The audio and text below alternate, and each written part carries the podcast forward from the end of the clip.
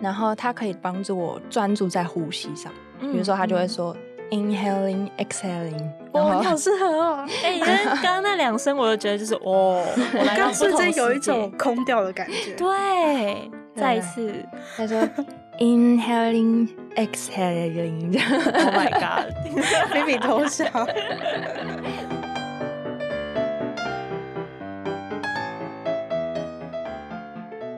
欢迎来到哎、欸，你现在有空吗？我是 Sammy，我是 Joe。好，最近我在搜集这个企划资料的时候，有看到一个蛮有趣的问题。然后这个问题就是在说如何有意识的生活。那其实我看到这个的第一个反应，我就是觉得说，哎、欸，这根本就是我跟 Joe 会在中午聊天的时候会聊到这个话题啊。对，然后我就想说，我一定要把它记到我的小本本里面，然后留留到录音的时候讲出来。我不记得我们有聊过哎，你很多事情都不记得，好不好？每天自动刷新。对啊，我我上次我们忘记讲，好像是高敏感的那个，然后我也是提到，那你就说，哎，那我好像也不记得了，哎，就是我完全不意外。那你还记得我们当时聊这个有意识的生活的时候，为什么会开始聊这个吗？好像，那我也需要想一下。我觉得好像是因为我们都会前一段时间的时候，我们都在讨论那个支线的方向。嗯，但其实有意识的生活就跟我们支线的大主题其实是环环相扣的。嗯，对啊，好像是从这个地方吧。而且其实我跟你中午聊天的时候，就蛮会聊那种比较深的话题。哦，对啊，原来如此。好，那我们今天要聊的是如何有意识的生活，还有什么是有意识的生活。那还有哪些方式能够帮助我们自己？那其实我在想，就是这个企划的时候，也有想到之前科技职涯第四季三十六集当中，TFT 的创办人刘安婷又跟我们分享到说，他自己从普林斯顿大学毕业，然后其实他走的路不是一般人走的路，就大家可能觉得他会是在美国，然后继续从事那种。大家觉得就是哦，就是成功人士的那种那条路，嗯，但是他其实就是选择回到台湾，然后创立 TFT。我记得他在那那个集数里面，他有讲到一个我觉得印象很深的观点，他就是说，其实，在求学的路上，一直都是别人告诉他说他应该要怎么做。他一直都没有想说自己到底要做什么，但是等到到出国留学之后，他才意识到说，其实自己所想象的那条路跟社会给他的，就是他应该走的路，其实中间是有很大的差距的。嗯嗯，然后我当时听到这一段分享的时候，就觉得哦，其实真的蛮有感的，就是求学时期好像真的就会。嗯，也不是说理所当然，但就是会蛮照着父母的期望或者是老师的期望这样走。嗯，那我不知道，就听完当时听完安婷的分享，有没有什么想法？我记得当时安婷她在描述她这段心路历程的时候，她的开头是说，她高中的时候，她的同学们都是剪着一样的发型，嗯嗯，然后穿着制服，大家都朝着一样的方向去走。我就突然觉得说，哦，原来。就是发型跟制服是也有这个作用，对对 对，就是把大家刻画成同样的样子。对，虽然他初始的目的可能不见得是说要把每个人都推向同样的目标，可是他隐形之中让每个人觉得说要尽量跟别人一样。真的，而且我就想到，我跟你不是同一个国高中吗？嗯，对，就是那个服仪检查，真的就是这样子诶 就是你的袜子一定要高过脚踝啊，然后什么你的裙子一定要在膝盖以下啊，就真的就是他希望大家都要一样。嗯，但我就是没有在理他，看得出来。不过我以前国高中的时候，自己好像没有那么深刻去体会到这件事情，就是我没有特别认真的去想说，服役是不是间接的让我。呃，想要成为大众的样子哦，但现在回想就觉得哦，好像蛮有道理的。可能也他们也是觉得这样子比较好管理吧。嗯，哦，这一定是。对啊，对啊。然后我再小小分享一下，就我国高中的时候就超叛逆，就 是把那个裙子改到超短，然后经过学务处的时候，然后还要就是快步走开，然后那个就偷打耳洞，然后硬要把头发就是给它藏起来，然后教官不在的时候就赶快把它掀开。哎，不能打耳洞哦？不行啊，就是会被念呢。哎。就是说什么年纪轻轻打什么耳洞之类的。哦，是哦。对啊，好，小小分享一下。好，那在今天的节目当中呢，邀请到了我们的猎头伙伴 Phoebe 来跟大家分享一下自己是如何有意识的生活，还有这项习惯是怎么帮助自己成长的。来，让我们欢迎一下 Phoebe。嗨，大家好，我是 Phoebe，我负责硬体公司的招募。刚刚听众会不会觉得就是？呃，一个那么吵的声音就是我，怎么突然换到一个 如此文静的声音？可能是 Cake Resume 前几名温柔的声音。对耶，就 是很适合，就是晚上睡觉的时候就放 Phoebe 的声音，然后就一秒入睡这样。但其实我蛮困扰的这个声音。哦，真的假的？为什么？因为就是有时候上台报告，然后老师的评语就说：“哎，内容都还不错，可是声音会让人家就是会有点嗯、呃、没办法集中精神。”老师真的蛮直接的哎。我想说，我的声音我也没有办法改变。对啊，就像我的声音，我也不想啊。还是说是可能什么抑扬顿挫要多一点之类的？对，就是可能。呃，像我讲话也是比较平一点，我也觉得，就是可能有时候要啊、呃、有意识的去把自己的抑扬顿挫再把它就是表现出来这样子。Phoebe、oh. 点题了，对，有意识的，哇，好会哦，就直接就是请加入我们主持人的行列。好啊，那我想问问你们，觉得对你们来说有意识的生活是什么？有意识的生活对我来说是。我很清楚记得我在经历每个事情当下的情绪，然后会反思自己能不能再做得更好。嗯。所以对我来说，它比较像是一个事后检讨的样子，嗯，但不一定是事先规划好一定要做什么。哦，嗯，因为我发现，就是我前一段时间，因为我是一个蛮情绪化的人，但是我之前都会觉得说，就是情绪来就是来了，但我不会想说为什么。嗯。但其实这个真的蛮困扰的。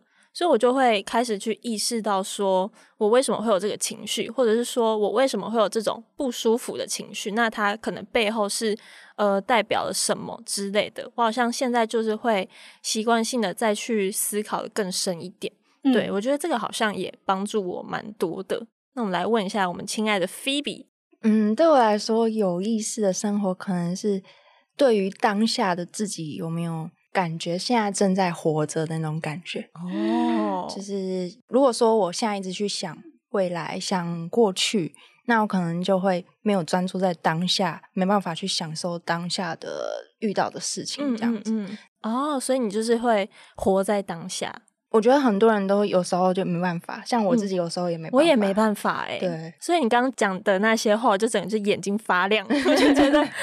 哇塞！因为真的很多时候你会被过去的一些事情绊住，或者是过去的那些情绪，嗯，对，我就觉得好强哦。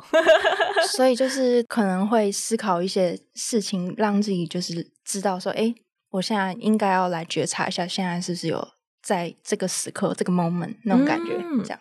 那你觉察到之后，你会怎么办？就是花一些时间在一天之中，可能几个 moment 去想着，哎，我现在这个 moment 有没有专注在当下？那就是有点像设立几个时间点去觉察自己这样子。哦，但但有时候还是会忘记啊，所以 不会说每天都会想起这件事情。嗯，其实就是如果可以让自己想起这件事的时候，比较能够专注在当下这样子。哦，嗯，哎，可不可以请 Phoebe 用？可能工作上的自己举例啊，因为我蛮好奇说，在什么样的时刻下，你会觉得自己没有活在当下？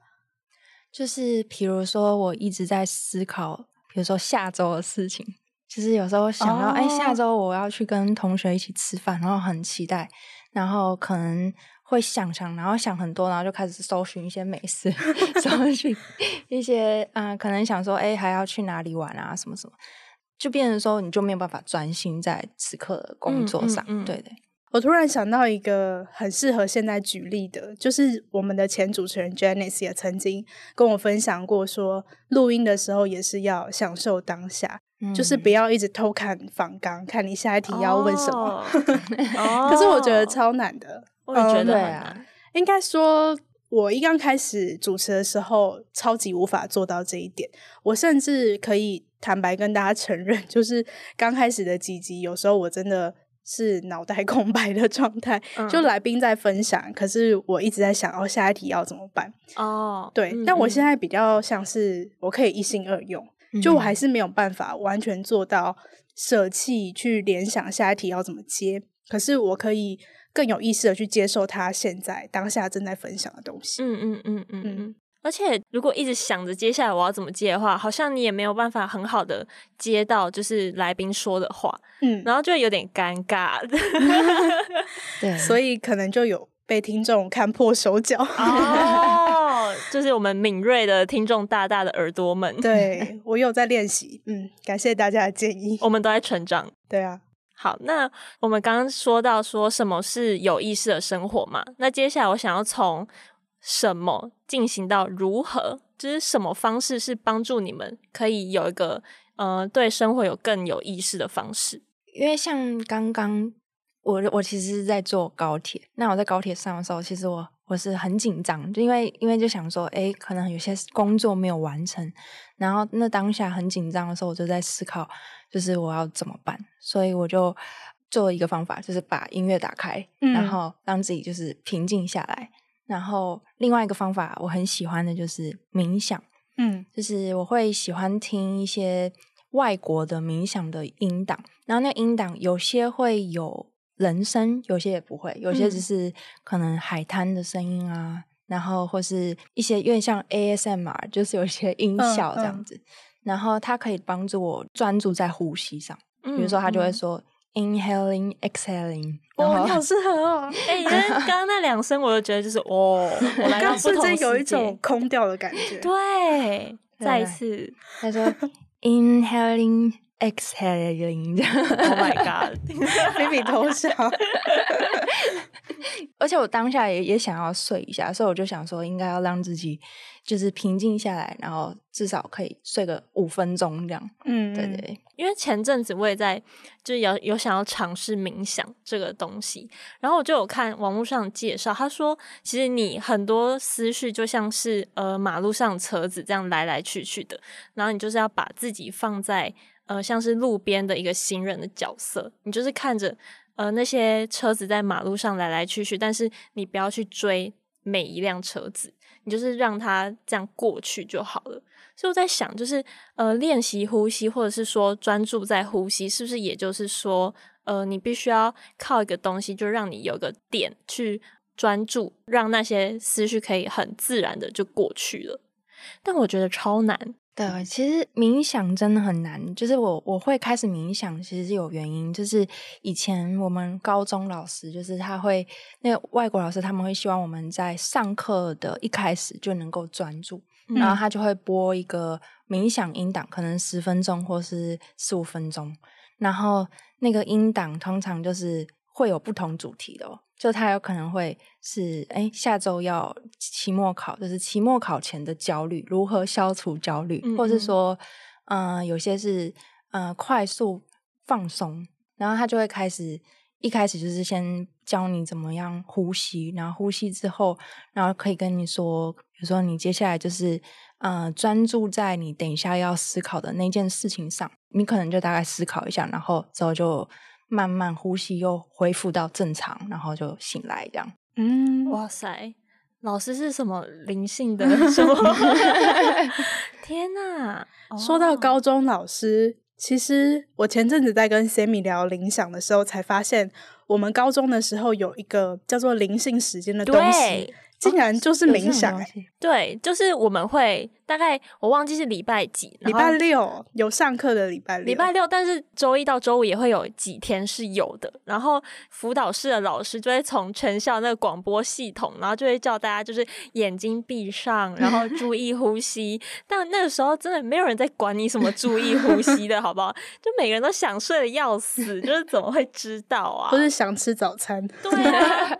然后就是有时候假装自己在冥想，在在练习呼吸，然后其实是在睡觉。然后那个 那个头只要动一下，然后就被发现，就是说你不要给我假装在冥想哦，这样子。那 Sammy 会怎么样有意识的生活？我的话呢，因为我刚刚就有跟大家承认说我就是一个很多情绪的人嘛。然后我觉得，自从我意识到这些情绪很困扰我之后，我就在想说，我要怎么好好的把它理清楚，就像一团线团，我要让它变成一条一条的线这样。然后我的方式就是写日记，因为我觉得当这些。很多的想法在我脑袋里面乱转的时候，其实它是很快的，然后快到我会有点难以负荷，所以我就是选择把它用文字慢慢的记下来。我就会说，我现在有这个情绪，那我觉得为什么？有写下来之后，我就觉得说它有拉长我思考的时间，那我觉得好像更能够去找到真正的原因。嗯，我觉得这个好像真的帮助我蛮大的。嗯嗯嗯，没错。那就呢？我的话。嗯，如果大家之前有听我们第四集在讨论冒牌者症候群的那一集支线的话，就会知道说我是一个把反省当成习惯的人。嗯，嗯，就我很常在反省。嗯，所以其实我觉得我的觉察或者是有意识这件事情，对我来说其实是有一点过多，就是太用力在做这件事了。嗯，所以我其实觉得我比较需要练习的是。呃，如何消化这些觉察？所以我发现我好像还蛮常使用的方法是，我会跟不同的人去讲同一件事情。而且我前阵子也有朋友跟我回馈说，他发现我个很特别的地方是，我无论跟谁讲同一件事情，无论那件事情我讲了多少次，我都可以讲得很完整。那你很强诶。就是我不会随着我分享过很多次而让细节越来越少哦。可是我确实会随着我分享越来越多次，我可能会自己的视角会改变的越来越多。嗯嗯嗯。然后有时候是你更能够同理说，在那个事件当中其他人的想法跟做法。嗯。所以一刚开始你会很 focus 在自己的情绪上，或者是你自己。失去的东西，可是透过不断的跟别人分享这个故事，虽然说你可能最后还是会觉得说你是可能受害者之类的，可是你的心情会越来越平复，然后也会对于呃觉得别人欠你的，你会看得越来越开，嗯，这种感觉。而且每次跟不同的人讲，他们一定都会有不同的想法。那不管他的想法是站在我原本的立场，或者是站在我的对立面，我觉得都是还蛮好收获。嗯嗯嗯，这是什么成熟大人的发言？可是其实我不是有意识的去做这件事情哦。对，只是我觉得对于亲近信任的人，我本来就是还蛮愿意分享自己的想法，嗯、所以。就会变成说一个故事，可能说了很多次，然后最后才发现，嗯、哦，其实我在说的过程中，我自己好像有一些改变，也借着别人给我的想法有一些改变。那所以其实你是可以接受别人给你的那些建议，不论是跟你站在同一边或者是不同边，你都是可以接受下来的。对，基本上就算是不能接受，也是训练自己能够接受啦。嗯嗯嗯，但是。这还蛮看对方是怎么表达的哦、嗯，这也是一个艺术。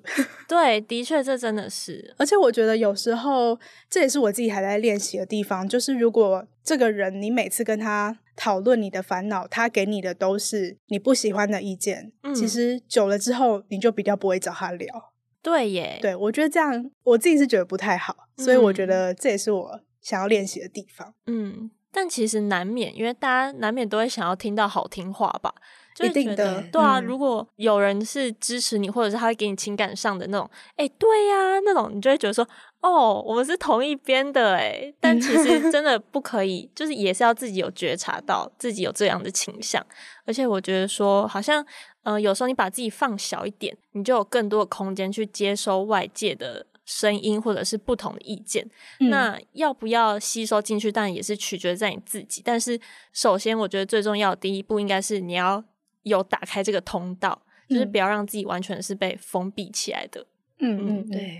所以我其实，在找人聊的时候，当然我不排除有时候是出于讨拍的目的，就是我会想要听到我想听的话。可是我也知道那些东西比较虚。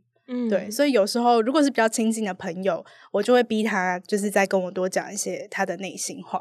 嗯嗯嗯嗯。那我很想问一个问题，就是你当主持人之后，会不会有一种习惯，很想要知道你身边朋友的想法？对于某些事情上，我觉得我好像本质上没有改变，可是有时候我发现我会主动的想要了解更多。嗯，对，就是以前的话，可能是只有很好的朋友，我才会愿意一直追问。嗯、可是现在是会对于一些自己以前可能不见得感兴趣的话题，也会再保持多一点点好奇心。嗯、比如说像今天中午，我跟 Henry，就是我们另外一个节目《职涯探险》的主持人，还有我们的 BD 同事 Ian，还有我们的 CEO Trent 一起吃饭，然后他们就聊了冲浪以及、哦。男生定制西装，完全就是我无法参与的话题。对，他们最爱的话题 就是男人们的话题。对，可是当下就是会真的对于一些事情还蛮感兴趣。嗯，就比如说，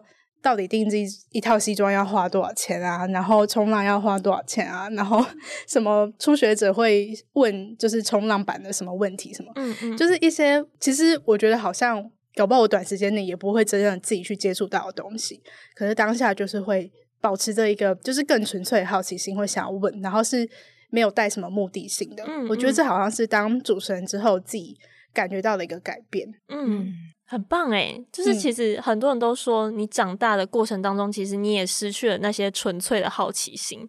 对，对，你找到了。也跟大家分享，我上礼拜跟我朋友去看一个展览，然后那个展览是跟永续相关的主题。嗯，说实在，我相对于他来说，我没有对这个主题那么感兴趣，但是就陪着他去逛。嗯，然后我发现，就是我的朋友，他可以在就是展场里面跟每个陌生人，他都可以问很多问题，我就觉得非常的佩服。好强哦！我觉得能够问出好问题，或者是呃有很多问题可以问的人，都是代表他真的是对于那个人或者是这件事情真的是有好奇，才会就是想去多了解。真的，我觉得好奇心真的好像也蛮重要的，嗯，不然很难真的建立一个真正的交流。而且我最近发现，就是有时候这样交流，你会意外有一些收获。比如说，他不知道你现在也在找一个某个演唱会的伴。然后聊聊，发现哎，你们都要去，嗯嗯，类似像这样，就哎，周团一起去啊。好，那我想要问一下你们，你们觉得说，好，开始有意识的生活之后呢，对于自己有哪些最大的改变？那我现在分享好了，首先先分享正面的，嗯，正面的就是因为你会很有意识到周围环境的变化、别人的变化，所以大家都会觉得你是一个很细心的人，因为你什么事情都会发现到。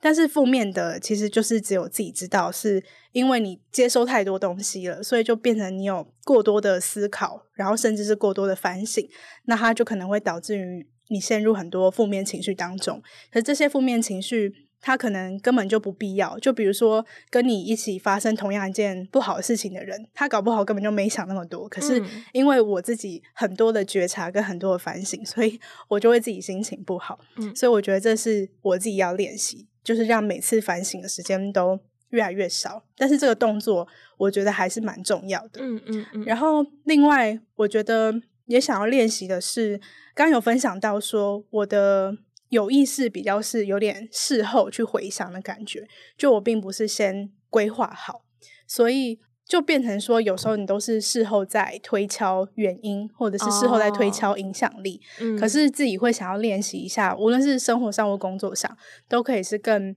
以终为始的去思考。就你真的要开始做这个行动之前，你就能够去预测它未来会产生什么样的影响力。嗯，我觉得这个是我自己，嗯，不太确定是不是缺少，但至少习惯上，我是都不太会选择这么做。嗯嗯嗯嗯。而且，就是如果你事后一直在思考自己刚刚讲的话，或者是自己做的行为的话，其实很痛苦诶、嗯、因为我真的超常这样子，我也是这样啊，就是真的就是饱受这个太敏感吗？或者说会一直觉得说啊，那我当初早知道这样就好了。其实真的会，就你会觉得脑袋很混乱，就会觉得很想揍死自己一拳。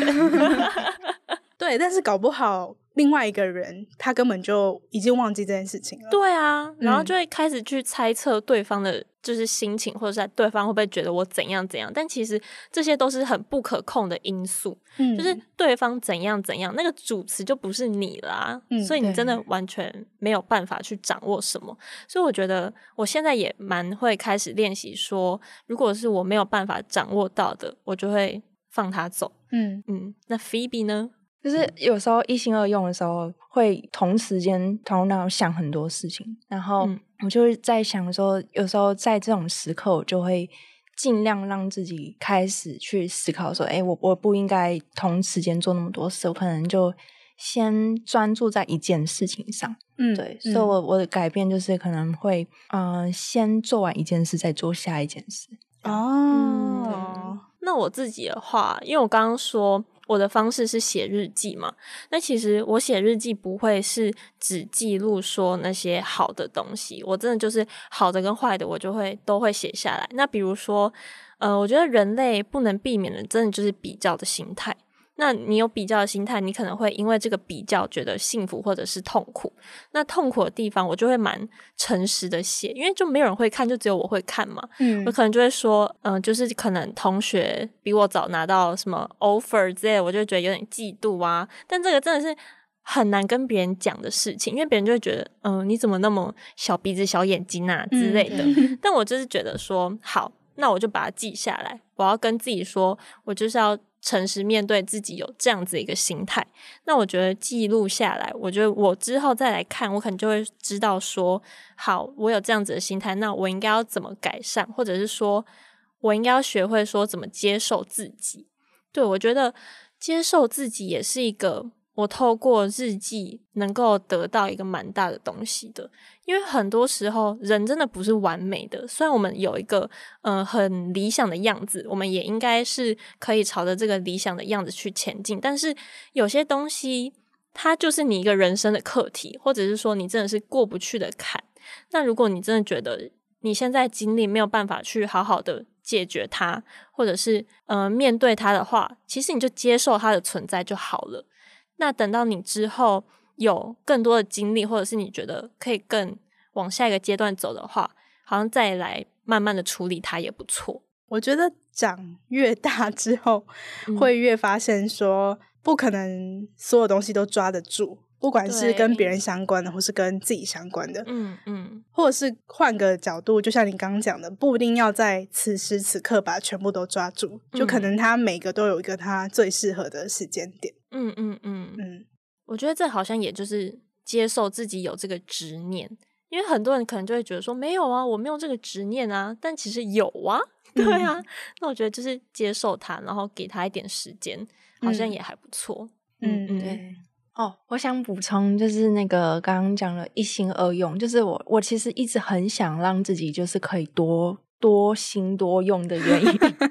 就是因为我不知道你们有没有看过一个日本的综艺节目，就是有一个天才少女，嗯，然后她就是会，就是会同时间做很多事情，然后去训练她的专注力。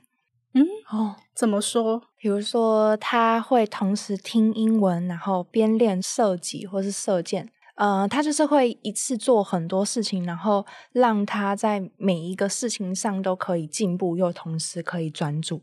哦，不行哎！我连那个就是你那个手啊，什么右手画圆圈，左手画正方形，那个我就超难的。对啊，我从小就喜欢挑战这样的事。哇塞！就是比如说，我一般人可能早上就化妆或是刷牙什么，就就做当下就做那件事。可是我会一定要在听一个英文 podcast，或是说一定要在一边做个什么事情，比如说先边练抬腿运动之类的。嗯、一边化妆一边抬腿，对对对对，真的假的？就是我会觉得做一件事情太浪费时间了。哦，那如果我一边刷牙一边看电视呢？也可以有算吗？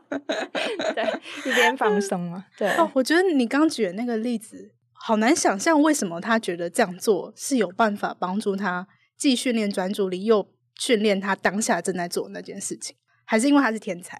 还是天才少女哦，原来是本质上面差异。因为他他很厉害的点就是她可以在短时间内做到人家学了一年才可以学会的事情。比如说，嗯、呃，不是有那种把玻璃杯这样瞬间拉掉，然后、啊、然后、啊、然后玻璃都没有倒。嗯，那他就是一直练，一直练，可能专注练个一个小时到两个小时，然后就可以把这个人家练，比如说半年或一年的 这种。哦，我好像懂了。你有没有，你有没有看过这个这个节目？没有，但是我好像懂他。搞不好他能够学的比别人快，关键就是专注力。对，所以他其实最核心，他只要练好专注力，他就什么都可以比别人厉害。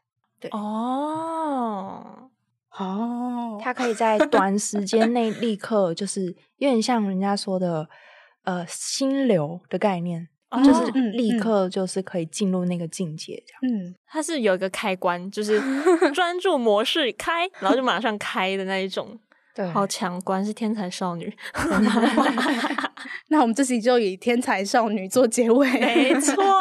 好，那我们的今天的节目就到这边了。那其实我自己透过准备这节内容，我自己也有开始思考，说我是什么时候开始对于生活会有这些习惯性觉察，还有对于自己情绪会有这些的觉察。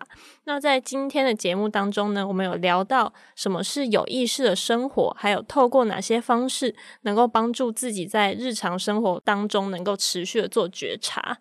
嗯，其实我觉得有意识的生活似乎是不是超级重要，但是它会一直存在在那边的课题。嗯，因为我觉得现在的人生活都非常的忙碌，所以很容易就会出现你可能。已经在一直忙原本排好的事情，所以你没有办法分出时间去想别的，或者像菲比这样，就是 做这个想那个。对，所以我其实觉得留一点空白的时间，让自己觉察，或者是让自己完全没有任何被时间表绑住的时候，好像是蛮重要的。就像我其实觉得，似乎说工作天也应该要有那一种。就是不是真的要工作，可是是你可以沉淀下来，去让你的创意有机会产生火花的。嗯，这种时候，我慢慢在觉得，好像它是一个有必要的存在。对对对，有必要的存在。嗯，嗯，我觉得真的就是有的时候真的需要留给自己一个空白的时间，你可以在这个空白时间里面好好休息，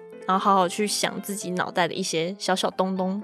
对，我觉得这样真的还蛮不错的。嗯嗯。嗯那不知道正在听这集的你，是不是有一些小撇步来帮助自己更有意识的生活呢？希望今天听完这集内容的你，能够透过今天的讨论，找到属于自己的答案。哎，你现在有空吗？陪你聊那些大人的成长课题。我们下次见，拜拜，拜拜，拜拜。